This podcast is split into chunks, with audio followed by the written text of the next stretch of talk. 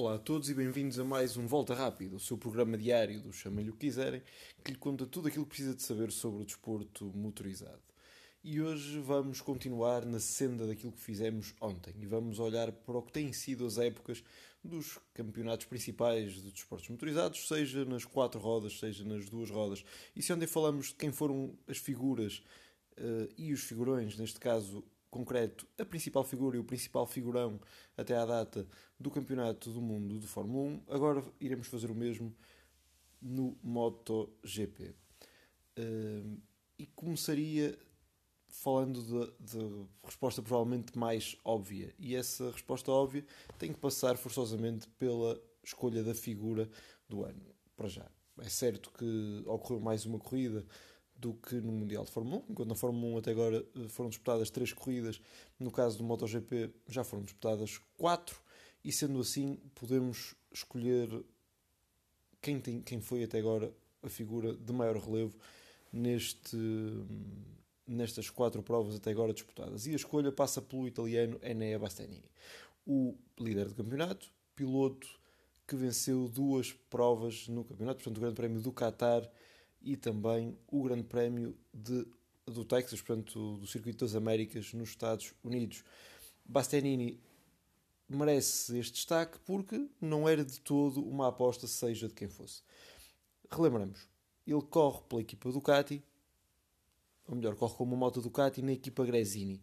A equipa Gresini sofreu bastante nos últimos, nos últimos tempos. Eh, o seu fundador eh, o mítico Fausto Gresini faleceu complicações originadas pela Covid-19, o que deixou a sua equipa num limbo perto da não existência. O que, para agravar essa situação, eh, a equipa estava, tinha uma parceria técnica com a Aprilia, era a responsável por fazer correr as motas da Aprilia no Mundial de MotoGP, mas a Aprilia decidiu estabelecer-se por si só, fazer uma equipa sua e ser a responsável por criar a equipa, separando-se assim da Gresini. Portanto, a Gresini viu-se sem o seu líder e na iminência de não poder continuar no Mundial de Motociclismo.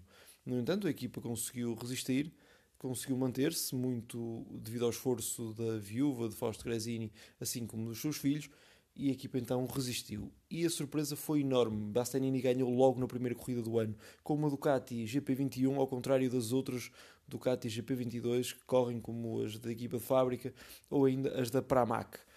Assim, uh, Bastianini foi a grande surpresa, mas muitos disseram que seria algo apenas efêmero, algo uh, ocorrido apenas pelo circuito do Qatar ser um circuito tradicional, tradicionalmente favorável à marca italiana de Borgo Panigale.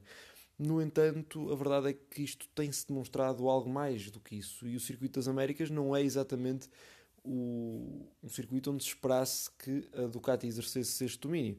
A verdade é que a Ducati conseguiu cinco motas nos cinco primeiros lugares na qualificação, mas foi Bastianini que conseguiu vencer a corrida e conseguiu mostrar esse andamento forte e consistente que tem tido eh, para já e que o leva a liderar o campeonato neste momento. Ele que lidera o campeonato, à frente do senhor regularidade Alex Rins e de outro grande destaque deste ano, que já venceu uma corrida histórica para a Aprilia, Alex Pargaró. Mas, e sendo certo que estes dois nomes também merecem o nosso destaque e o nosso, e o nosso relevo, neste caso, Enea Bastianini é mesmo a nossa escolha. É ele para já a figura deste ano, desta época, passadas quatro corridas. E o figurão do ano, bem, vai ser uma escolha mais complexa. E eu, em vez de escolher um piloto apenas, escolherei a família, uma família. Perdão. A família Marcas. Ok, se calhar estarei a ser injusto ao colocar aqui Marco Marcas, que é neste momento 13 classificado do Campeonato do Mundo com 21 pontos provavelmente estou a ser injusto, na medida em que o piloto esteve ausente em duas provas devido à sua fortíssima queda em Mandalika, na Indonésia, que o levou a estar ausente, seja nesse grande prémio, seja também no grande prémio de Termas de Rio Hondo, na Argentina. No entanto, se eu quero ser coerente, tenho que olhar para a análise que fiz ontem a Lewis Hamilton e disse que Hamilton, apesar de estar a fazer um campeonato uh, em linha do carro que tem, a verdade é que quando se tem uma expectativa tão grande perante um piloto, Hamilton uh, falhou e, nesse caso, teria que ser eleito como figurão. Ora, neste caso, Marco Marques é um piloto de quem se espera, logicamente, que lute sempre pelas vitórias. E Marques não o tem conseguido fazer, e nesse sentido eh, é aqui escolhido como um dos dois figurões, já que eu escolhi a família Marques, porque tenho também que falar das prestações do seu irmão Alex. Nós sabemos que Alex, por um lado, sofre com as comparações com o seu irmão mais velho, já que creio que é unânime que Alex não tem o mesmo talento e a mesma exuberância do seu irmão. No entanto, a verdade é que Alex também acaba por beneficiar um pouco do seu nome. O nome Marques é um nome que abre portas, que dá oportunidade, que gera oportunidades para o piloto. No entanto, a verdade é que Marques, eh, o Marques mais novo tem tido uh, uma carreira que começa sempre com, de uma maneira mais calma, numa toada mais de aprendizagem. Ele já foi campeão do mundo de Moto 3, já foi campeão do mundo de Moto 2, o seu irmão, à semelhança do seu irmão, que também tinha sido campeão do mundo de 125 cm cúbicos e de Moto 2 antes de ir para o MotoGP. No entanto, enquanto Marco Marques teve sempre arranques retumbantes nas categorias onde começou, começando logo a vencer corridas e a dominar, Alex Marques foi sempre muito mais, muito mais paulatino. Ia aprendendo, ia se ambientando, ia melhorando, até conseguir efetivamente ganhar. Ele começou também muito novo e fez com que assim fosse.